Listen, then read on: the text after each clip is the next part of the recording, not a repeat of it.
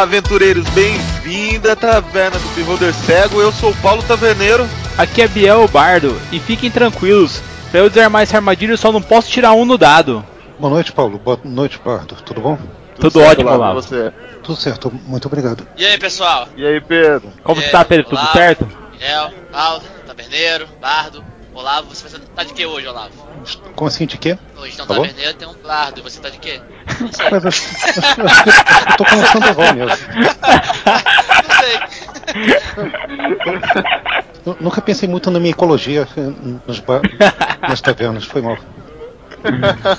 Gente, hoje a gente vem conversar aqui sobre morte na mesa. Como se lidar com isso, como dar com aquelas falhas críticas que tiram o nosso cabelo, que perdem as nossas fichas e fazem rasgá-las e jogar pra cima. Mas isso depois dos e-mails.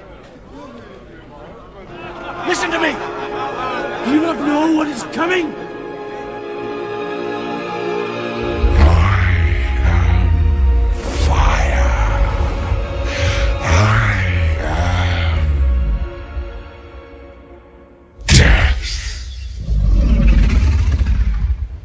Fala, taverneiro, tudo certo com você, cara? Tudo tranquilo, Bud? E você? Como é que estão os nossos e-mails aqui? Cara, estão excelentes. Acho que Assassin's Creed conquistou a galera mesmo, como a gente falou no cast, e renderam vários e-mails, mas a gente vai ter que fazer uma seleção aqui rapidinha, porque o cast tá bem longo e vai ser muito bacana. Então começa aí falando quem que mandou um e-mail pra nós. E o primeiro e-mail chegou aqui do Pedro Bastos, mago nível 7 do Rio de Janeiro. Nossa, galera não tá modesta mesmo, hein, cara? Level 7, caramba! Pô, o cara tá no Rio, né? É, o mínimo é 5 pra entrar na zona.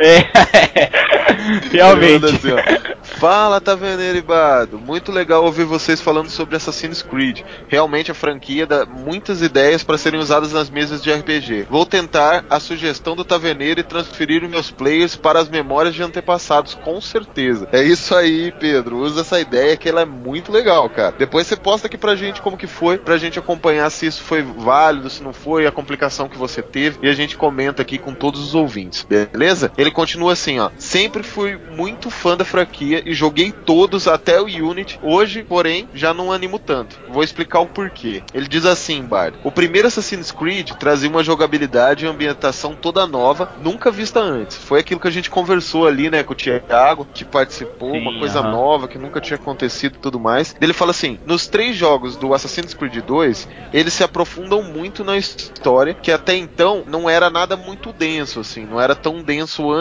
e agora começou a ficar denso. Então, tipo, ele fala que o primeiro foi porque é inovador, e depois o Assassin's Creed 2, que é aquela trilogia, né, é, pegou ele por causa da história. A história começou a ganhar corpo, né. Daí ele fala: o Assassin's Creed 3 trouxe a possibilidade de navegar e melhorou a mecânica do parkour, te dando uma incrível habilidade de subir em árvores. Daí ele fala: acho que sou assassino desde criança e não sabia.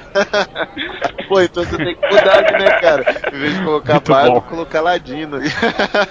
Não, não, é verdade, mago, ele é mago, cara. De colocar mago, colocar um ladino ali. Ele fala assim: no Assassin's Creed Black Flag, ele aprimorou ainda mais a navegação e fez disso a parte principal do jogo. Que foi o que o Thiago falou ali, que é a primeira vez que ele customiza o barco, faz tudo demais. Isso prendeu também o Pedro aqui. Ele fala que já no Unity, que traria uma jogabilidade cooperativa online, que seria a grande novidade do jogo, decepcionou um pouco ele. Ele escreve aqui, ó. Porém, além de todos os bugs, ele achou as missões muito parecidas, preferindo manter na história principal do jogo do que fazer aquelas missões online co- cooperativas aí. Ele preferiu ficar ali naquela missão principal, porque as cooperativas ele achou muito enjoativo. Além disso, ele fala que o protagonista não é nem de longe tão carismático quanto os anteriores. Ou seja, foi mais do mesmo, só que muito pior.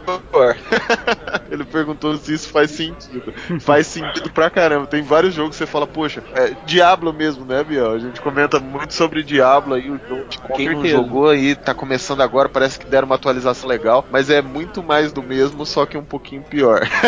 no final, eu me senti jogando um jogo somente bonito, ele fala. Não estou dizendo que odiei o jogo nem nada, muito pelo contrário, fiz todas as missões principais e a maioria das side quests.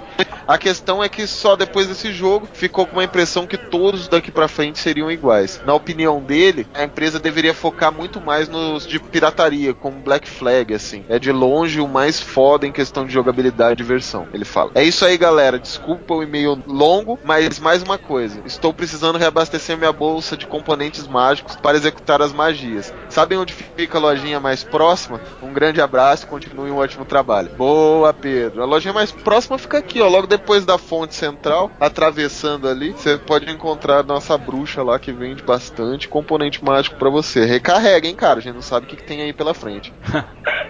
Realmente, Taverneiro, a gente agradece, cara, todo o e-mail que vocês mandam.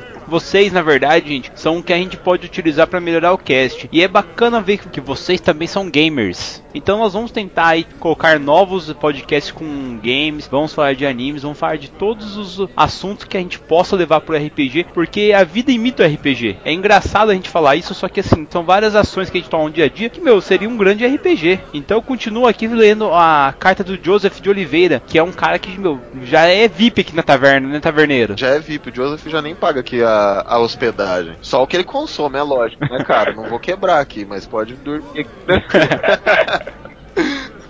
Tá certo, ele conhece grande taverneiro e bardo, saudações. Estive realizando umas quests para um mercante e não pude parar na taverna. Gostei do sorteio do livro. Cara, esse negócio de sorteio do livro, taverneiro, vamos falar já para os fãs aqui, nossos ouvintes, queridos amigos. Por favor, para você participar disso, não basta curtir aquele post do livro. Você tem que curtir a taverna do Beholder Cego e compartilhar aquele post. Senão você não vai estar participando e depois você vai vir de mimimi. É verdade, Bada. A galera tá curtindo o post, não tá compartilhando. Tem uns que estão curtindo a taverna, tem uns que não estão curtindo a taverna. Gente, é bom ficar claro aqui, galera. Tem que curtir a, a fanpage do Beholder Cego, tem que curtir o post e compartilhar, senão não vai ganhar. Aí ele continua assim: seria bacana ter um sorteio de Pokéballs, estou precisando. Joseph, não só você, meu amigo, eu e o Taverneiro também.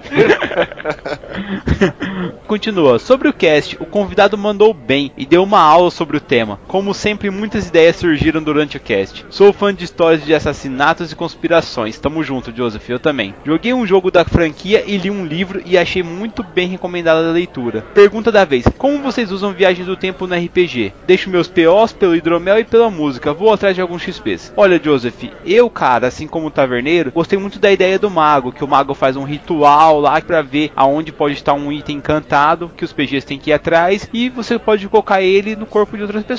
Um modo bacana de você fazer isso também é imagina um bardo bem top que ele pega e ele começa a cantar uma balada de uma batalha antiga onde alguns PGs resistiram a um cerco dos hobgoblins há muito tempo atrás. E ele começa a cantar e a música dele é tão foda e tão envolvente que os PGs começam a entrar em um transe e de repente eles se veem no local onde estavam os PGs daquela época enfrentando aqueles hobgoblins. Aí eles poderiam ter que pegar e ter que viver aquilo ali. Então eles estariam vivendo pela canção do bardo. Acho que isso aí é muito bacana também. Nós temos até os xamãs que lidam principalmente lobisomem e o apocalipse com essas viagens ao plano astral deles lá, a Umbra. E pode ser legal, cara, você colocar uma coisa assim. Então acho que existem várias maneiras de você usar a viagem no tempo. Uma coisa bacana de você fazer assim, igual a gente falou, é não só usar essa viagem no tempo, como também fazer a linha de tempo para você não se confundir, porque senão pode dar pano para manga também, tá bom? É, a verdade é essa, né, Joseph? Quando você faz a viagem no tempo, você tem duas escolhas ali: se o futuro é mutável ou não é, né? Porque quando você faz uma linha do tempo, por exemplo, cronológica, vamos supor, se alguém voltar no tempo e destruir a minha taverna, teoricamente ela não existe agora, a não ser que alguém reconstrua, certo? Então você, quando você volta no tempo com seus personagens, na verdade num romance ou qualquer coisa, é, tem que estar tá muito na cabeça do mestre, né, que tá contando a história pro jogador ou do autor que tá escrevendo o livro, se você vai criar um novo universo, que é um universo paralelo onde você voltou no tempo e aquela linha vai seguir por um novo caminho, ou vai influenciar nessa mesma linha que você está vivendo, né? Então você tem que dar isso muito claro na sua cabeça, porque se ficar na mesma linha, no mesmo universo, né? Se você voltar no tempo, essas ações vão mudar o futuro e pode ser que você não volte no tempo e daí causa aquele rolo que tem todos aqueles problemas problemas que são nós soltos, pontas soltas ali, em filmes que tem viagem no tempo, livros que tem viagens no tempo. Por isso que é muito importante a gente controlar isso sendo mestre, sendo autor, sendo qualquer pessoa que vai contar uma história de viagem temporal. Massa. E aí, Taverneiro, tem mais e-mails com você? Pô, continua do cara aí, cara. Não, o Joseph já acabou, cara. Eu li antes, ele falou. Ele foi atrás de algum XP, deixou a grana do hidromel e a música, velho. É com você aí. Ô, cara, pô, tô, tô viajando aqui. Agora a música do Bardo tá me encantando Você demais. fez, você fez uma viagem temporal, certeza. Esse negócio da viagem no tempo me deu um bug aqui. Mas vamos lá, tem um e-mail aqui do Diogo Cristiano. Ele tá falando sobre o podcast de Assassin's Creed. Ele fala assim: Fala aí, Taveneiro e Bardo, como estão as coisas? Não consegui dar uma passada aqui e comentar o último podcast, mas estou aqui para comentar esse magnânimo episódio sobre Assassin's Creed. Sou fanático pela série, já joguei todos os jogos e li todos os livros, e o Enzo ainda é meu personagem favorito entre todos. Ah lá, a galera gosta mesmo desse Ezio, né? Aham, não tem como, né, cara? Ele é top demais. O cast ficou bem informativo, pois até os meus amigos que nunca o haviam jogado se interessaram depois de ouvir. Pô, quem não se interessa, né, cara, nessa mitologia aí do Assassin's Creed, nessa máquina que faz você voltar no tempo através da sua geração sanguínea. Cara, você viu que ele falou que indicou a taverna para vários amigos deles e eles curtiram o cast, gente. É isso aí, é essa integração que nós temos que ter. E por favor, tragam mais membros aqui pra taverna, beleza? Continua assim, mas em todo caso, muito obrigado pelo cast. Aqui estão meus POs e boa tarde. PS, vocês preferem ler quando mando pelo contato do site ou quando mando por e-mail? Diogo, tanto faz, cara. Vou, vou falar a verdade que você faz. Quando você manda pelo contato do site, cai no meu e-mail. Quando você manda por e-mail, é óbvio, cai no meu e-mail também. Então não faz diferença por onde vocês mandam aí não, tá bom? O importante é vocês sempre entrarem em contato aqui e escutem e passem o nosso cast pra frente aí, gente, porque a gente quer crescer cada vez mais pra melhorar isso pra todos vocês, tá certo? Tá certo, galera. Vamos pro cast? Bora pro cast.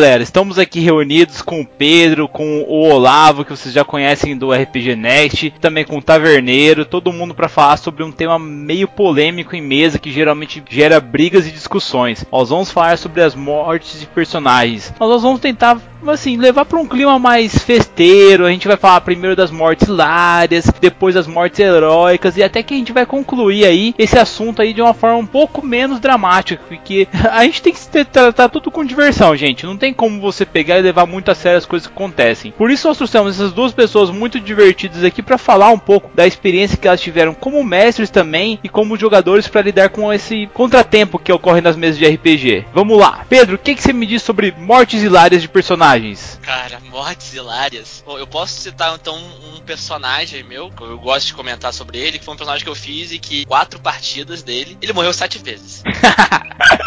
como isso, cara?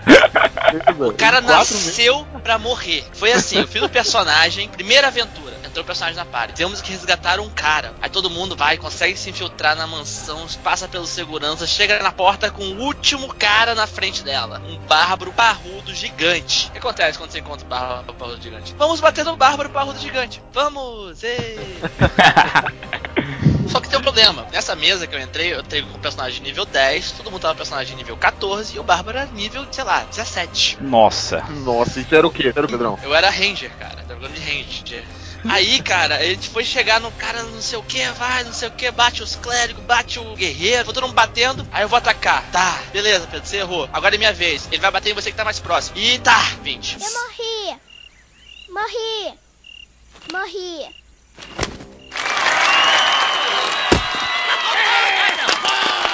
Obrigado. Obrigado. Ah, obrigado.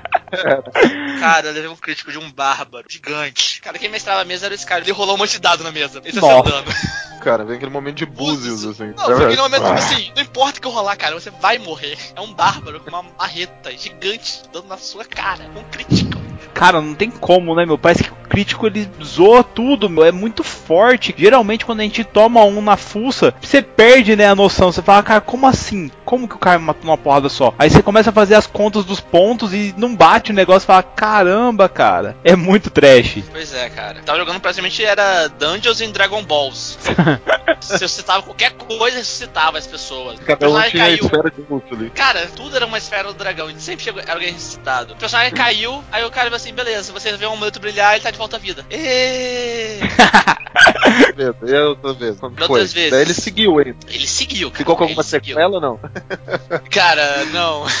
não ficou Ficou com medo de sequela, barbérie, né? Sequelas sequelas ecológicas ali. Eu gosto de apelar pra interpretação com o personagem, né? Então eu fiz um personagem. Ah, qual é o defeito dele? Ele é muito curioso. Dicas para as pessoas: nunca faça um personagem curioso, cara. Faça um personagem curioso. Eu tenho uma dica boa também, Pedro, aqui. Não sei se você escutar. Nunca faça paladinha.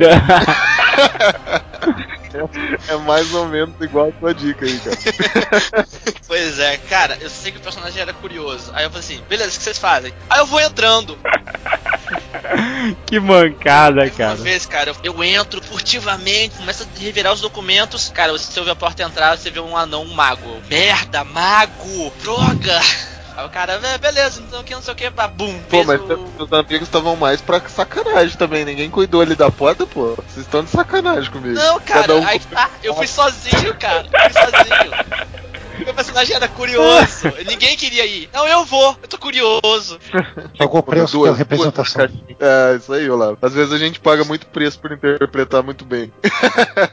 Pelo menos a morte final dele foi bonita, porque foi a morte final assim que eu falei assim, cara, eu vou rasgar a ficha. Chegou um certo ponto que a party tava eu sozinho e o clérigo, que era de nível 15, 16, não sei o que. E a gente tava ajudando um rei anão, cara tipo full plate, machado duas mãos, cara pica grossa. Beleza, vocês estão indo lá junto com o rei anão, vocês veem o inimigo se aproximar. Vocês veem o chão tremer, vocês veem uma chama gigante. A gente, eu já pensei, pô, fodeu, Balrog. Aí que aparece na frente, um Balrog. ah, Levantou uma vareta, bateu no chão e falou, You shot not pass, não?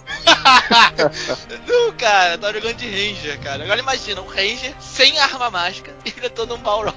Eu e falei, meu Deus, o que, que eu vou fazer? Aí nisso, o clérigo, Aí. não sei o que, eu casto isso, aí vê um rei anão ficar pulando, batendo no cara com mágico que ele tinha. Aí começa o combate, primeiro golpe do cara. O cara vai rolar, e adivinha só, crítico do Balrog. Pra completar, a espada tinha uma espada gigante.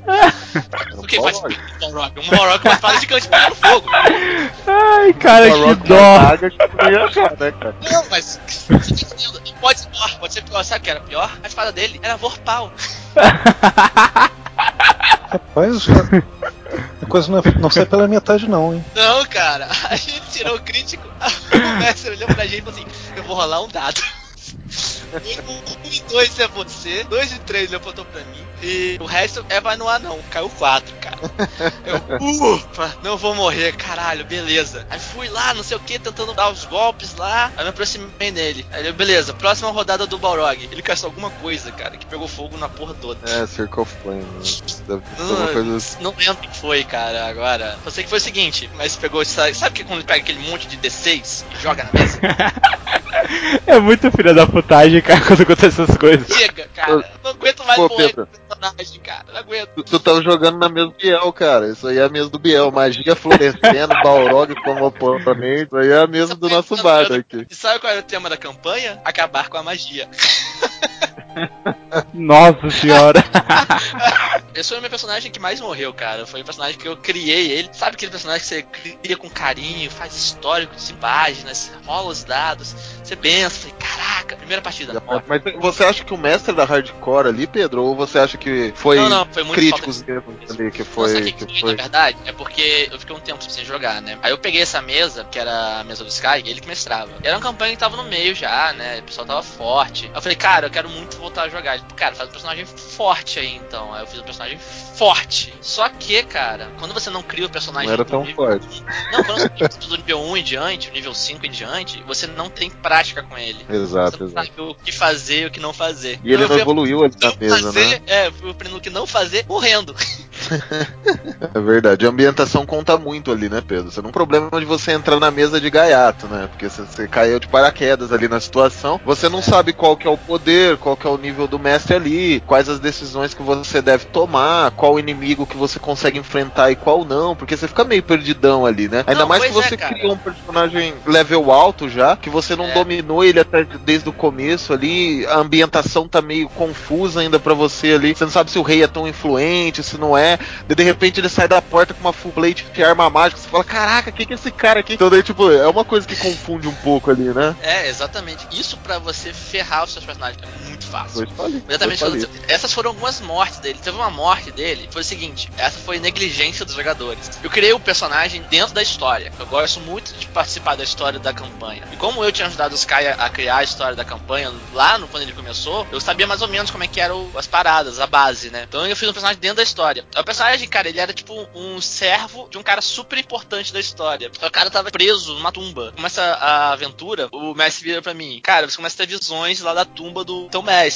E você vê o fulano, que é o vilão, Ega Master super foda que ninguém consegue derrotar. Ele tá botando a mão na tumba e a tumba tá rachando. Aí eu virei pro resto da galera da mesa. Cara, a gente tem que voltar. Tá, tá dando treta, tá ferrando tudo, já era, a gente tem que voltar. O que, que todo mundo fez? Não, não, vamos pensar o que a gente vai fazer. Cara, passou, sei lá, uns 10 minutos. o virou assim, cara, tá morrendo. Como assim? Você tá morrendo, cara. Tá morrendo. Aí, cara, ninguém fez nada, morreu. morreu assim, porque fazia parte da história. Aí o que, o clérigo fodão lá resolveu fazer? Eu vou tirar todas as minhas armas mágicas, vou tirar todas as minhas armaduras, vou fazer um círculo de sangue no chão, vou evocar o meu Deus, vou ficar 5 horas fazendo oração ali. Cara, foi, foi bonito isso. Aí ele rolou um dado, ele tirou, sei lá, 18. Baixou um arcanjo lá. Cara, se tem ideia, ele tinha revive at will. Ele Nossa. quem ele queria, quantas vezes ele quisesse. O mundo do Aí Gabriel aí. Ele olhou pra mim e falou assim: tá vivo. Beleza.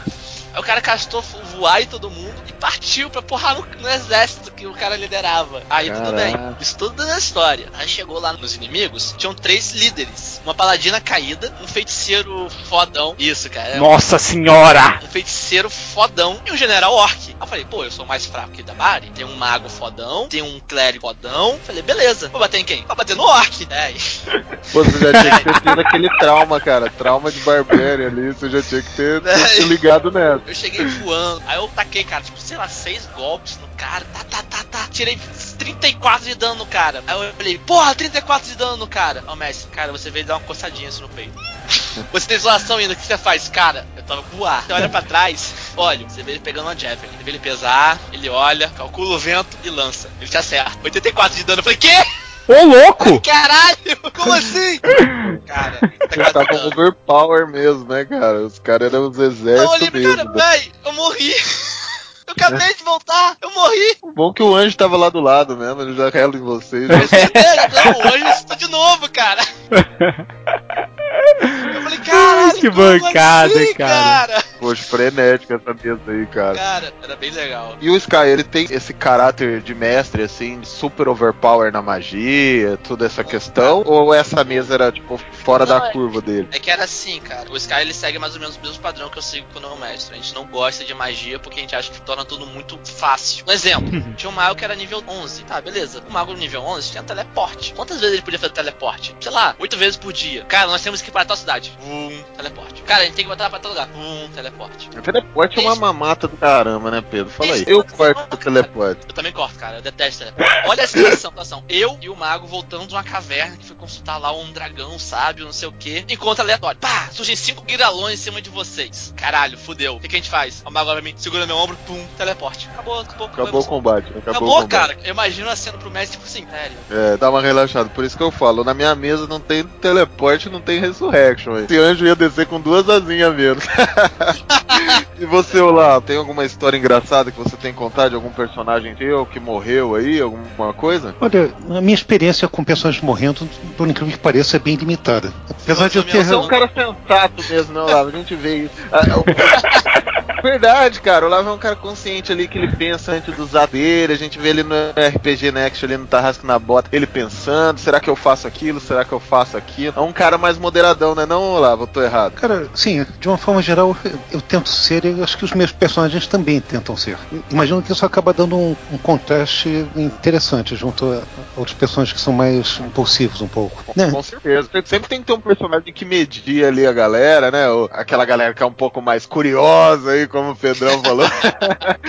Quando nós estávamos jogando com o Fernando mestrando, lembra? Lembro, mas não lembro da. Ah! Você quer falar do graveto? Sim, isso mesmo. Por um, uma incrível coincidência, o meu personagem não morreu naquela aventura. Mas aquela não foi uma aventura que acabou bem para o nosso grupo. Bom, é uma, uma história que não tem conexão aparente com a nossa atual. O Fernando estava mestrando e o personagem do Rafael, que é nosso narrador atual, era um bárbaro orc, Corran, o lenhador.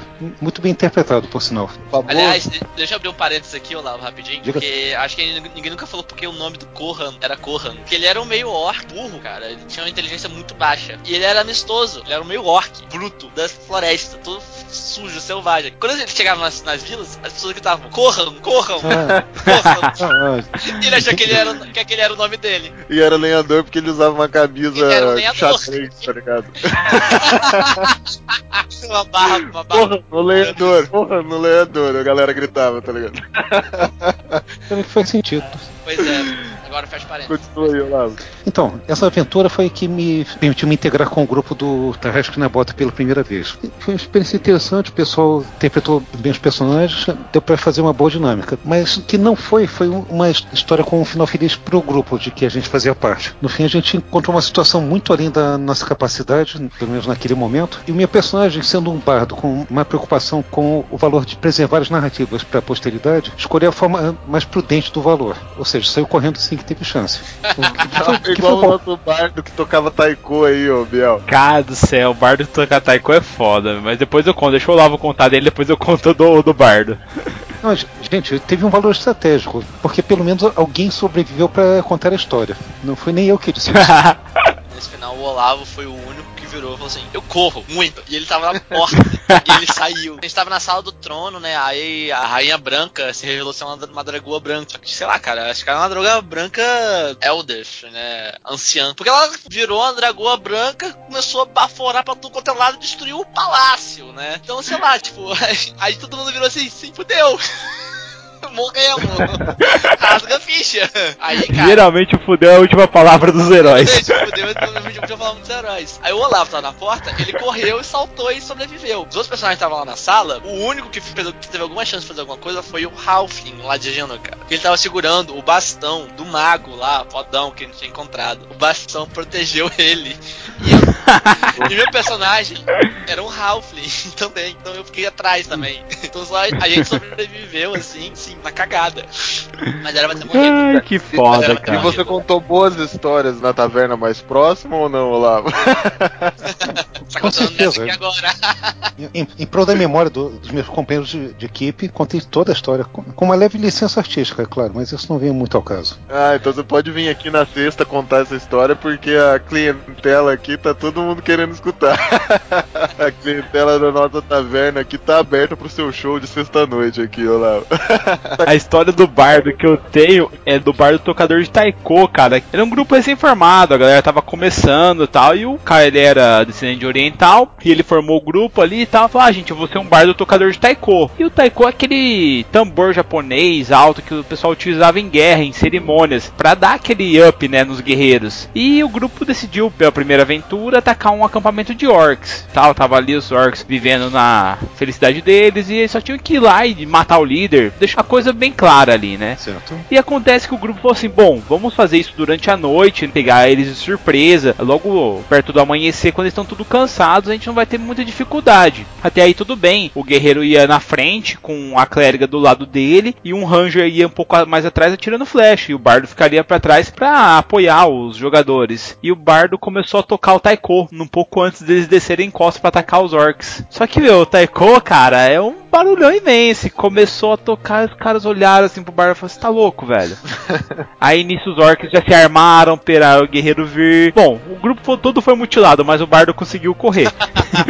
pra variar um pouco. Pô, o cara começou a atacar um tambor, cara, antes do ataque surpresa. Você tá de brincadeira comigo, né, cara? Não, acontece, mas o bom é que depois dessa primeira impressão que o, o bardo teve no RPG, que foi um dos primeiros personagens, e ele falou assim: Cara, que sabe uma coisa, eu não vou mais jogar de bardo, eu vou jogar de mago. E, cara, mago, assim, no 3.5, ele é uma caça pelona, igual vocês estavam falando aí, que mago tem teleporte, mago tem isso, aquilo tal. Mas mago de começo de carreira não tem nada disso, gente. Mago de começo de carreira tem que subir na árvore pra não ser morto por raposa, tá ligado? Quando a raposa grita nele, tem 4 de vida e a vida é dura. E ele, nessa mesa, ele começou a aprender, né, a utilizar magia e tal, e enquanto o grupo tava sendo cercado numa luta entre um pequeno boss, juntamente com seus minions, ele tava cara a cara com o boss e ele soltou o míssel mágico, que é a maior arma que os magos têm de começo, né, no primeiro nível. E no 3.5 tinha aquela regra do passo de ajuste, que você não pode soltar uma magia muito próxima do oponente, senão você toma um ataque de oportunidade. Já era o terceiro ataque de oportunidade já que ele tomava.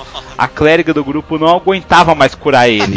E mesmo assim ele esqueceu de dar o passo de ajuste e eu tirei 20 e a espada era Vorpal. A cara dele quando ele olhou falou assim: Meu, mas o que, que quer dizer Vorpal?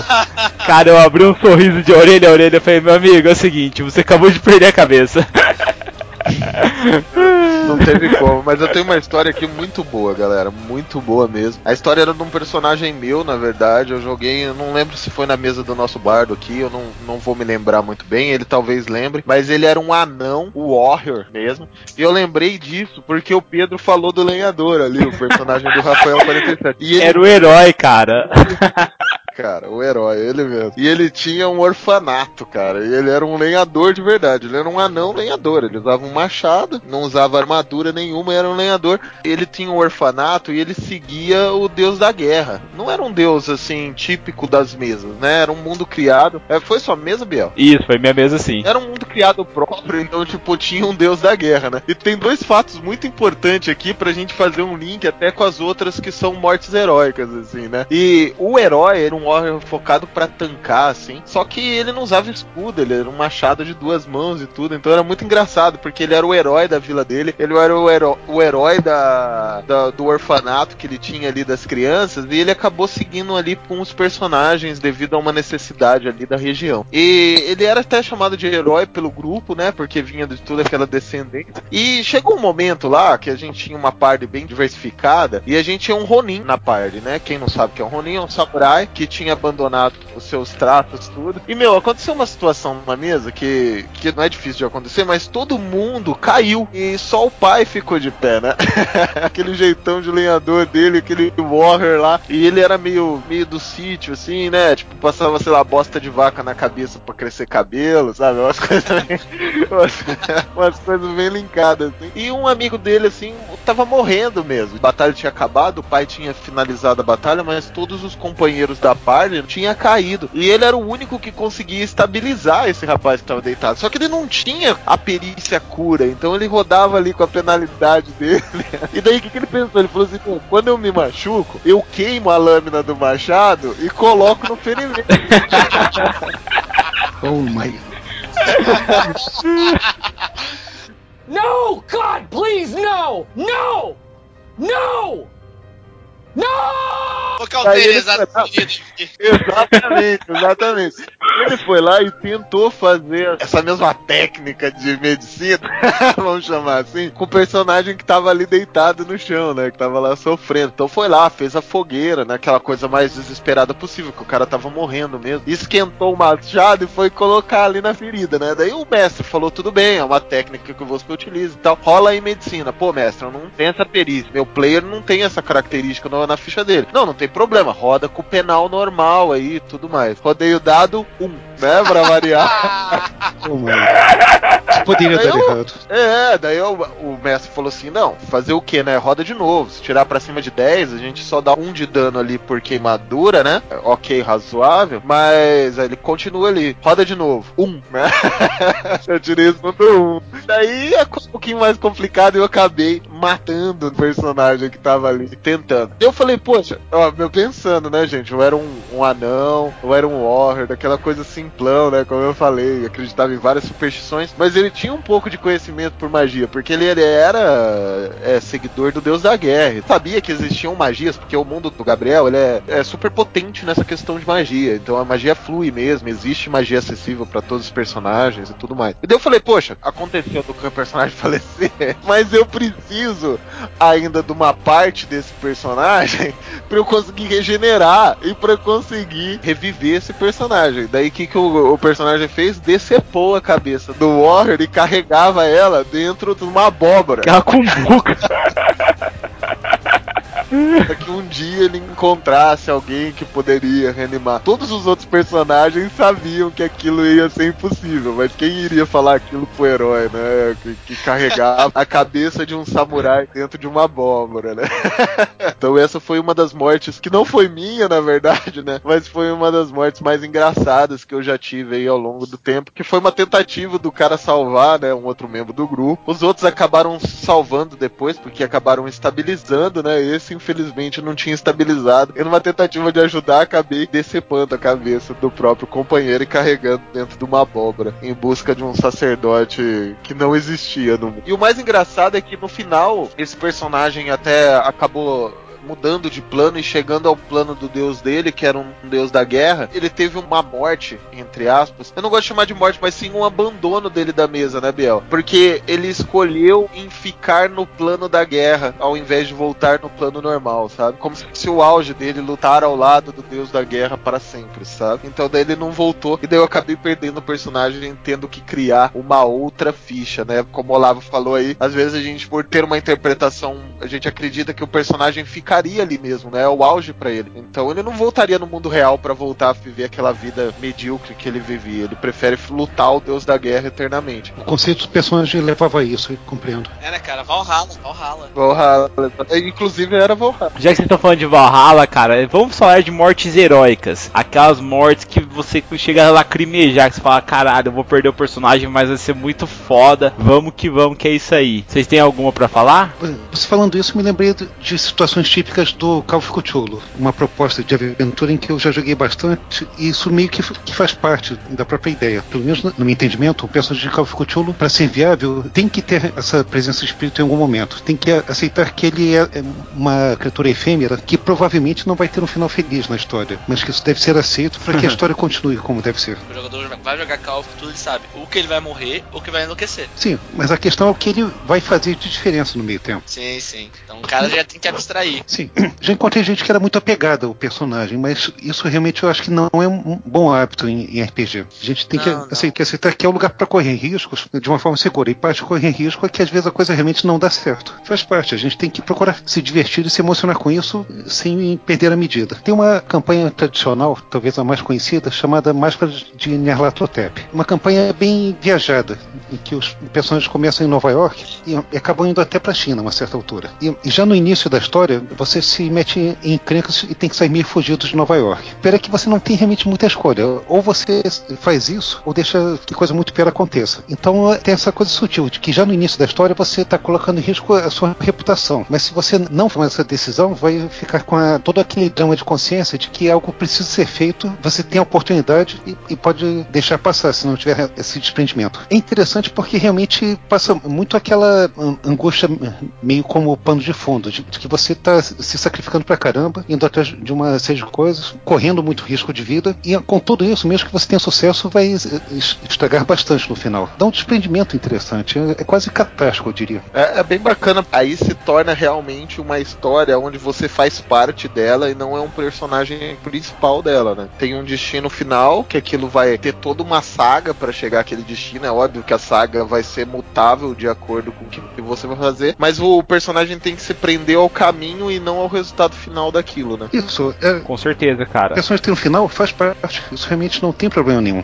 É um, é um desafio como tantos outros. Eu tenho uma história, cara, do Stelios, que era um personagem que né, o Diego, amigo meu, fez a minha mesa. Acontece que, como o Paulo disse, minhas mesas são sempre focadas em magia. E nessa mesa em especial, o objetivo deles era fechar um portal que tinha sido aberto dos nove infernos pro nosso mundo. E o Stelios, ele era um guerreiro das correntes. E o grupo sabia que era necessário um sacrifício final. E todo mundo ficou meio assim e tal. Tinha paladino, tinha clérigo no grupo. Mas os caras falaram: se a gente chegar perto do portal, tanto de demônios que vai ser atraído por nós vai ser foda, a gente não vai conseguir fechar. E o Stelios, ele falou: cara, deixa comigo. E nisso o paladino e o clérigo começaram a curar ele, controlar e ir afastando os demônios, enquanto ele jogou uma das correntes em um dos lados do portal, no outro lado, junto com a corrente, e ele começou a puxar, mesmo sabendo que aquilo ali ia destruir com ele junto. E no final ele foi puxado para dentro do portal e o portal foi destruído logo em seguida. Isso foi tão foda o grupo decidiu, depois desse momento aí, fazer uma cruzada e ir até o inferno para buscar uma dos Stelios de volta, porque eles queriam um personagem no grupo. E eu falei, daí no caso, que tinha um mundo que eles poderiam conseguir um item capaz de trazer o Stelios de volta. E eu montei uma outra mesa para que eles pudessem trazer esse personagem de volta à vida, cara. E foi muito foda porque, tipo, na hora assim, foi muito altruísmo do jogador, sabe? Ele não precisava ter feito aquilo, porque eu tinha montado um esquema de que eles poderiam fechar o portal de outra forma. Mas mesmo assim o cara falou: "Não, cara, eu vou, deixa comigo" e foi pra frente de batalha e fez isso. E acho que foi uma das mesas mais fodas que eu metrei. Que eu falei: "Caralho, que massa". E são esses momentos que faz você se apaixonar o personagem, você querer fazer outros personagens jogar mais RPG, cara. Sim, tem isso de sentir falta porque fez uma diferença. Um personagem que tem uma certa personalidade, um certo valor, ele eventualmente vai fazer falta porque ele foi significativo para você naquele momento. Isso é legal, tem que ser vivido com uma certa naturalidade. Intensidade sim, mas naturalidade também. É, cara, é, é que nem quando você tem aquele personagem de livro que você adora, o personagem de repente. Game of Thrones direto, né, cara? Ah, não só Game of Thrones, cara, mas assim, caso clássico pra galera do RPG é impossível. Boromir, cara. Pô, Boromir É. morreu duas vezes, cara. Ele morreu no Senhor dos Anéis e morreu no Game of Thrones. Você tá de sacanagem comigo, né? Cara, Pô, o cara fala do Boromir. Se for aqui, assim, não foram só duas vezes, não, hein, cara. No equilíbrio ele também morre, cara. No começo do equilíbrio ele também morre, velho. Todo filme que eu assisto Boromir ele morre, cara. Cara, e ele morre bonito no, no equilíbrio. Aham. Cara, legal. Mas Ô, ô, então, esse, essa mesa que o Biel falou aí de outros personagens que morrem também. Pô, lembrei do Mondo, sabe, Biel? Aham. O Mondo era um. Os Vanaras, né? É, 3.5, não lembro. De Dungeons and Dragons, naquele Oriental Adventure, sabe? Sim. Então ele- ele era um personagem meu, na verdade, ele tinha uma leoa, ele era um, um druida. E ele também teve uma morte muito legal aí na mesa do Biel, inclusive deve estar no livro dele aí, que ele logo logo, se Deus quiser, vai editar esse livro, não vai não, Biel? Opa, só falta tempo, fé e coragem.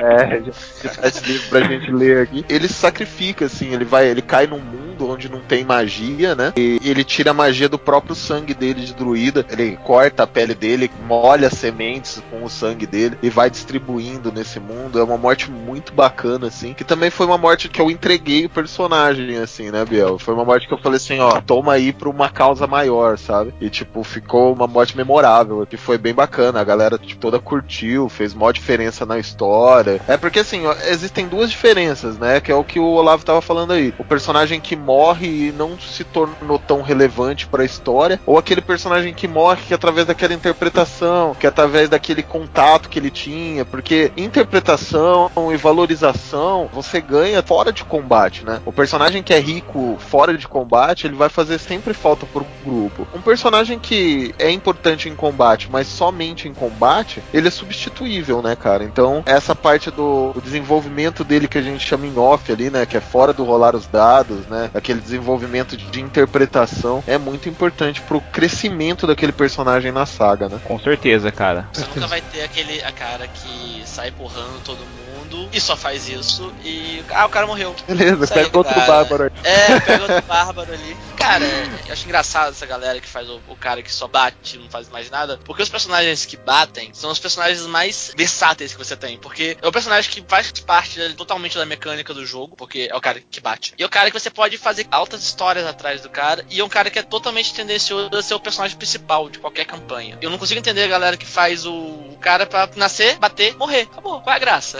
É verdade, né, cara? Eu acho que o RPG vai muito além disso, né? Tem toda aquela questão da interpretação que é muito importante. A criação de uma história atrás daquele personagem, né? Um motivo de vida, um desenvolvimento dele, um crescimento dele na história da mesa e a relevância dele para aquele povo, ou para mesmo que não seja uma relevância no mundo, mas para aquele grupo, sabe? Aquela coisa de todo mundo sentar fora em volta da fogueira e falar assim, porra, a gente tem um grupo massa, mas meu, sinto falta daquele bárbaro, né? Eu sinto falta daquele warrior, eu sinto falta daquele bardo, né? E isso é... já faz uma diferença muito grande. Pois é, cara, é, é, a diferença do cara que eu acordei no, no, beco sujo com uma lâmina suja de sangue na mão, com um cara que criou um histórico gigantesco e que desenvolveu isso junto com os outros caras. Aí você vai deixar uma marca, aí você vai ter uma morte heróica. Mesmo o cara sobreviva, o cara teve alguma coisa que incrementou a história, ele incrementou até a vida dos jogadores. É, então, tem, agora, um né? caso aqui de alguém que falou aqui com a gente nos e-mails, né? Eu não lembro. Você sabe se foi o Joseph que falou? O Joseph também participa bastante ali. Se eu não me engano, ele é padrinho do RPG Next ali, o... do Putarrasco na bota. O Mugiwara? Não. Joseph Oliveira, rapaz. Joseph Oliveira. Oliveira, Oliveira. Eu acho que ele acho comentou que uma dos nossos e-mails, cara, que ele falou de um bárbaro, que quando o bárbaro morreu, teve um motim na mesa lá, que a galera começou até a rasgar a ficha e etc. Lembra, Biel, disso? Uhum. Então, é, o cara fez diferença, entendeu? Ele não era um bárbaro só que ficava batendo, sabe? Ele fazia uma diferença no off ali, ele era engraçado, ele participava da trama, da história, né? E eu acho que a primeira dica aí pra galera que tá jogando, pra galera que joga um RPG, que quer jogar um RPG, é desenvolva o seu personagem fora das batalhas. É óbvio que é legal ele ter uma battle form, como a gente diz ali, uma característica em batalha bacana, né? Que ele consiga também adicionar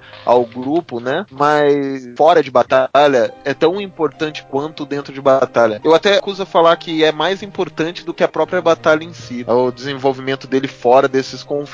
Por isso que o seu personagem vai ser lembrado, sabe? Senão o seu personagem é simplesmente um gladiador, sabe? É simplesmente um mercenário qualquer aí. Eu acho que você deve desenvolver muito melhor o personagem, que se um dia você morrer, você vai virar um mártir e você não vai virar um qualquer. A galera vai se preocupar em te enterrar. Sabe? Você sabe que, você sabe que a galera não se preocupa com o seu personagem quando você morre e a galera vira e continua andando, tá ligado?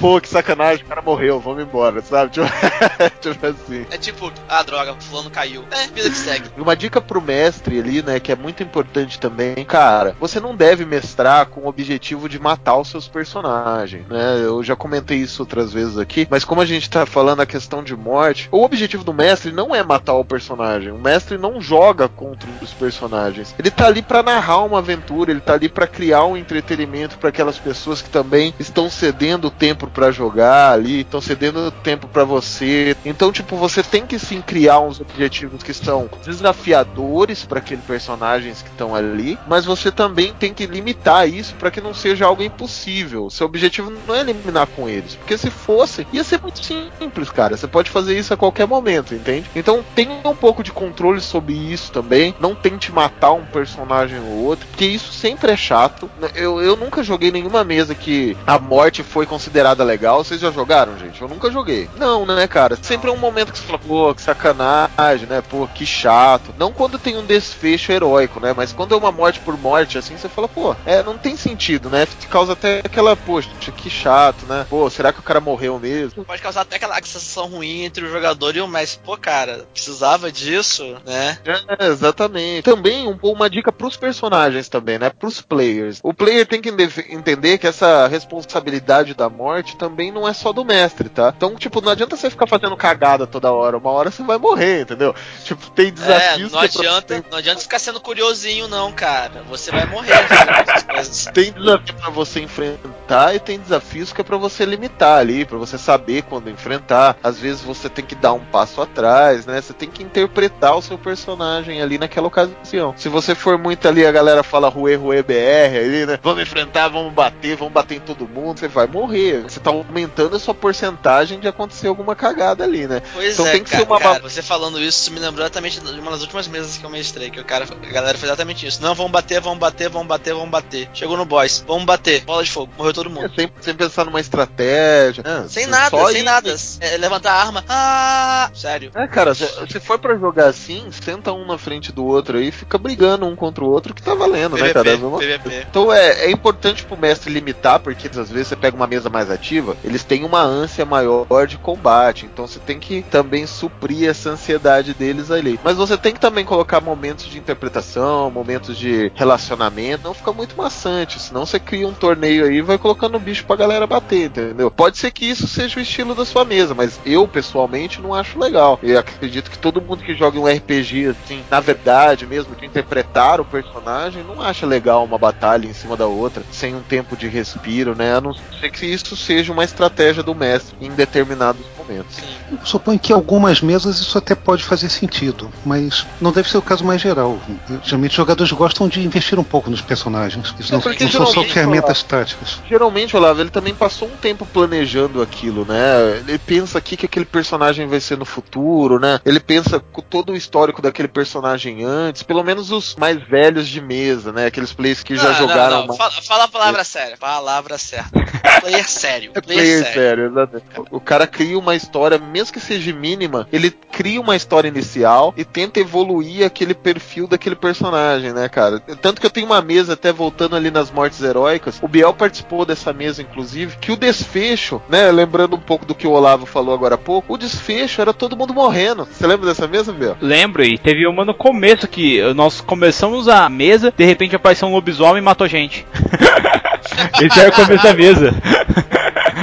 Fazia parte da história, né? Fazia parte da- daquele contexto. E, mas não foi essa mesa, foi uma outra mesa que no final, assim, os caras já estavam level 15, assim. Só pra vocês terem ideia, é, essa primeira parte dessa mesa durou em torno de 4 anos. A mesa ao total durou 8. Eu mestrei 8 anos pra mesma galera. E 4 anos depois, com o mesmo personagem, chegou um momento que eu matei os personagens sem rolar dado, entendeu? Porque era o momento deles morrerem. Então eu falei assim, gente, vocês se prepararam, descrevi toda a guerra como que foi, e eu falei que eles morreram no final, sabe? Então, tipo, acabou uma fase daqueles personagens, acabou uma trilha daqueles personagens. Não tinha acabado a história, mas ela criou uma vírgula ali, entendeu? Criou um respiro ali pra eles. Então, é uma história em si, né? É um processo. E depois, quando eu falei que os personagens deles morreram, eles ficaram, tipo, tão assim. Eles não sabiam o que sentir porque eles gostavam tanto e o final foi tão inesperado, mas foi tão bacana ao mesmo tempo, sabe? Que eles falaram, pô, que pena, mas nossa, que foda, sabe? foi uma mistura de emoção aqui, sim, que foi muito legal, foi muito bacana e foi um- uma história que ficou realmente na cabeça desses personagens, na cabeça desses jogadores que comentam até hoje comigo sobre aquela história, aqueles personagens, né? O que seria, o que não seria. Até hoje isso rodeia a cabeça desses players de tão importante que aquilo se construiu através da história e não através de um combate, não através de um duelo, não através de uma morte sem significado, mas uma morte significante, né? Uma morte que trouxe significado àqueles jogadores. Exatamente, cara, concordo com tudo que você disse. É, no caso de vocês, Olavo e, e Pedro, assim, como que vocês lidam com a morte em si de um personagem? Vamos supor que vocês estão jogando uma mesa e um personagem morreu. Vocês tentam fazer o máximo por aquele personagem ou vocês simplesmente deixam ele? Ou depende do feedback que eles trouxeram, né? Igual a gente tá comentando aqui, às vezes você deixa ele no chão lá e vai pra frente, ou às vezes não. Como é que vocês tratam uma morte de um personagem na mesa? Assim? Uma vez que esteja definido que ele morreu de fato, É, morreu de fato, morreu. Eu acho que depende muito do feedback dele, cara. De qual foi a importância dele ali. Teve um personagem meu que foi o melhor personagem que eu já joguei, cara. Que foi um bárbaro. E ele tinha um histórico e tal. E, cara, é tão legal jogar bárbaro. E ele era super burro. Eu tinha que rolar um D6 pra saber se eu entendia as coisas que as pessoas falavam. era esse nível. E era muito divertido jogar com ele. Só que eu cheguei em algumas aventuras, assim, a quase morrer com ele. Perdi uma mão, botei uma espada no lugar. Escalei Hydra com a espada fincada. Derrotei um gigante. Cara, era super divertido jogar com ele. Só que eu cheguei numa parte da campanha que acabou a campanha e, tipo, ninguém mais jogava e não tinha quem jogar, mas o personagem não morreu. Agora, esse personagem eu sei que se ele morresse, eu ficaria, cara, tipo, mal umas semanas. Ficaria deprimido semanas. Porque foi um personagem que me marcou muito. E era super divertido jogar com ele. Agora, como é que ia ser essa morte? Ia ser uma Exato, morte exato. que ia mexer com tudo. Ia ser uma morte que. Então, cara, é, eu tirei um crítico com esse, contra esse Minion aqui. Você infelizmente estava com pouca vida e você morreu. Cara, que. É, É, sério, dá vontade de rasgar a ficha e sair. E virar a mesa, cara. É, é rage quit, cara. Virar a mesa e foda-se. É, tipo, Agora- você tá jogando na mesa do R.R. Martin, né? Ele falou pra você que você morreu com uma galinha, sabe? Tipo, uma É, galinha tipo que isso, é cara. que ficou seu olho e você morreu de infecção, pô. Caldrogo, Tipo sabe? isso. ligado? Pois é, cara. Imagina, imagina se você fosse o cara que tava jogando com Caldrow, cara, e você morresse porque você teve uma infecção. Sacanagem. né, Cara, imagina, cara. Eu, eu teria surtado, eu teria socado a cara do mestre. Ele vai cara, tá ruim, tá. Sério. Agora, teve outro, esse outro personagem que eu entrei na campanha, que eu entrei só pra, porque eu tava louco pra jogar. O cara morreu sete vezes. Morreu, droga. Vamos ver o que acontece. Ah, morreu, droga, vamos ver o que acontece. E foi assim. Esse, esse É, você eu- deixava, mas é, vamos pela é. diversão do play. Pois é, cara. Eu acho que depende mais do o quanto o personagem traz de ganho ao jogador. Porque afinal de contas, o jogador é quem controla ele, né? É verdade. E você, Olavo? Olha, eu, eu tenho uma tendência a achar que a morte é uma coisa orgânica, ainda mais dentro de um ambiente de fantasia medieval. Acho que dá um certo tempero à coisa.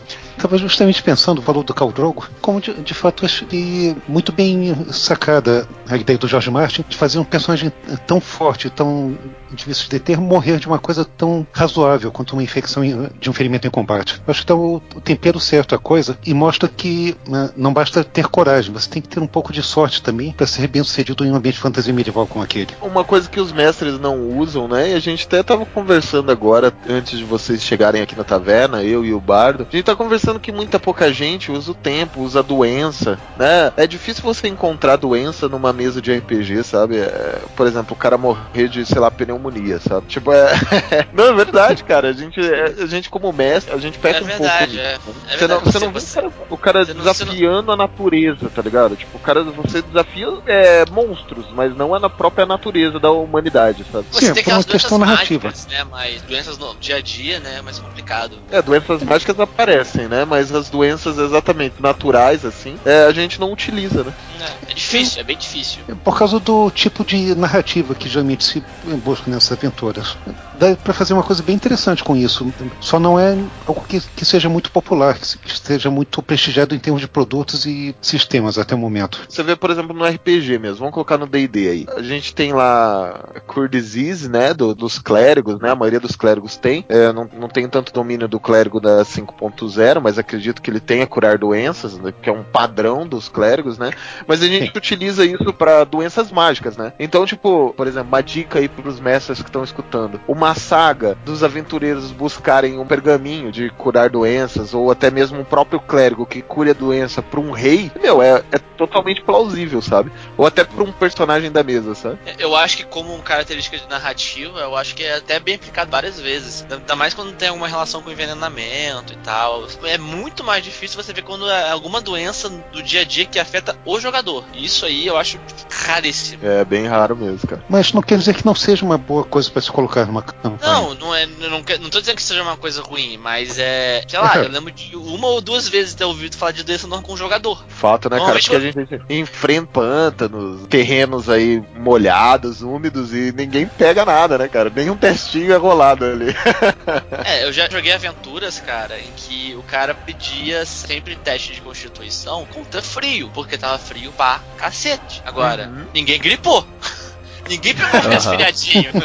ninguém tinha uma colizazinha descendo do nariz, sabe? Entendi, entendi. Não, é perfeito isso, perfeito. Eu queria agradecer a presença do Pedro e do Olavo aqui pra gente fechar o cast aqui. E gostaria que vocês fizessem as considerações finais, gente. Considerações finais, cara. Não tire um no dado, não deixe o, o Patrick gritar. Não vale finais nesse cast porque não é muito bom, não, cara. É, ne- nesse tema a gente fica interpretando de uma forma meio, meio paranoica, de fato, mas, mas faz parte também. assim, ficção narrativa Não, é isso. Eu queria agradecer e você, Olavo, queria agradecer você, Pedro, por participar aqui da nossa taverna. A taverna tá sempre aberta aqui. A gente sempre tá escutando aí o Pedro interpretando o- Verne Veron, o Olavo interpretando o Sandoval, né? A gente sempre tá escutando ali, sempre tá perto de vocês lá. E acredite, cara, essa taverna existe de verdade. Vocês estão sempre convidados para abrir essa porta e adentrar nessa taverna, tomar uma cerveja, comprar e comer o nosso porco aqui, que ele é uma delícia e vocês podem aí ficar à vontade, né? Queria que vocês agora realmente aqui é, falassem um pouco do trabalho que vocês fazem lá no D&D Next, falassem um pouco do trabalho lá do Tarrasque na Bota, porque é um trabalho fantástico, né? Que vocês estão desenvolvendo. A gente sabe que não é nada fácil preparar esse conteúdo aí agora de 15 em 15 dias, né? Era semanal, era uma loucura, não sei como vocês conseguiam. Agora de 15 em 15 dias, né? Preparar esse conteúdo de qualidade aí para as pessoas que estão escutando uma aventura. Queria várias ideias aí para os mestres, para os jogadores. Então queria que vocês falassem um pouco desse trabalho que vocês estão tendo lá. Eu, eu diria, cara, que é, é quase o sonho se tornando realidade. Porque muita gente sonha de sobreviver fazendo aquilo que adora. Agora, só falta pra gente a gente ser profissional, com carteira assinada de jogador. Mas o trabalho a gente já tem. É, mas é trabalho, cara, assim, brincando, mas é muito divertido a gente fazer. Uma vez alguém acho que foi, o Thiago, cara, que, que, entrou no meio da campanha e virou e comentou essa frase que resume bem o nosso trabalho. Ele virou e falou assim, rindo, né? Cara, é muito mais divertido gravar do que eu vi. Então, pra gente é um trabalho, mas, cara, é a nossa grande diversão. Eu não sei quantos outros, mas eu sempre conto os dias da semana esperando o dia lá que vai chegar o dia da gravação. Eu fico pensando, revirando, e aí pra mim é sagrado. Tem que estar tá lá e tem que gravar. Bem observado, Pedro. Realmente é fundamental esse lado, de que a gente se diverte muito com as interações, e porque, por outro lado, dá muito trabalho. Não, não necessariamente para os jogadores de uma forma geral, mas com certeza o Rafael que edita os podcasts e acaba gastando muitas horas da semana tratando disso. Mas, mas como a gente se diverte bastante, isso acaba sendo algo que vale um certo esforço, vale uma certa dedicação. E é muito bonito ver o esforço dar frutos como tem dado nos últimos tempos. Estamos gostando bastante dos resultados, de fato. É, sem falar também, né, cara, que a gente às vezes publica os posts, conhece pessoas, é, de conversa com as pessoas que também gostam disso. A gente começa a ter essa rede de contatos, cara, que é coisa bem legal a gente poder discutir com as pessoas, até que estão longe da gente, de outro lado do país. A gente tem ouvinte lá do Nordeste, o cara vem falar com a gente. Pô, é legal saber dessa galera, assim. Também tem do aspecto agora que a gente começou, né, da campanha do padrinhamento, que a gente aproveitou para fazer alguma coisa boa e diferente também, né, com a campanha dos Guerreiros do Bem, que eu acho que é uma coisa que, além de toda a nossa diversão, além de todos os nossos contatos, do ganho que a gente tem, acho que a gente tá fazendo alguma coisa diferente também para poder ajudar quem precisa, né? Não, perfeito. Eu, eu até escrevi um e-mail para vocês, que foi até lido no ar lá, que é agradecendo realmente o padrinho de vocês e agradecendo a, a oportunidade que eles deram de vocês fazerem esse trabalho de doação. Eu vi as fotos, acompanhei no Face. Quem não tem aí, gente, só escrever Tarrasque na Bota, D&D vocês vão encontrar todo esse canal aí, toda essa benfeitoria que os guerreiros de verdade fazem mensalmente mensalmente e até obterem né, a, as metas do padrinho lá para melhorar, para desenvolver o próprio cast de vocês. Tá certo? E você, Biel, tem alguma coisa para fechar? Cara, só queria agradecer vocês por estarem aqui presentes. E, Pedro, cara, quero ver ainda o Verne Verão cantando All the Single Ladies em alguma taverna por aí na RPG Next, velho. Porque eu, sua voz interpretando o Verne Verão é muito massa, cara. Eu fico imaginando, velho. Nossa, que massa cara, que vai ser, cara. Fique tranquilo que eu ainda vou ver isso. cara, eu posso dar um spoiler que é, Beyoncé ainda não chegou. Mas algo mais mas algo mais Rio de Janeiro, assim, lá dos morros, já, já, já, já, tá, já tá pra chegar já. Aí no futuro. Caraca, cara. Spoilerzinho, spoilerzinho. Não acredito que você vai cantar a Anitta ali, cara. Não, nós vamos ver o Pedro fazendo o ha, ha, ha, do Catra, tá ligado? Preciso ver isso. ah, galera. Obrigado pela conversa aí, gente. Já tem muito bêbado aqui na taverna. Eu tenho que tirar eles daqui antes de todo mundo dormir, senão é muito barulho. Até mais, até o próximo cast. Um grande abraço. Até mais, Paulo. Até mais, Gabriel. Muito obrigado. Falou, galera. Tchau, tchau.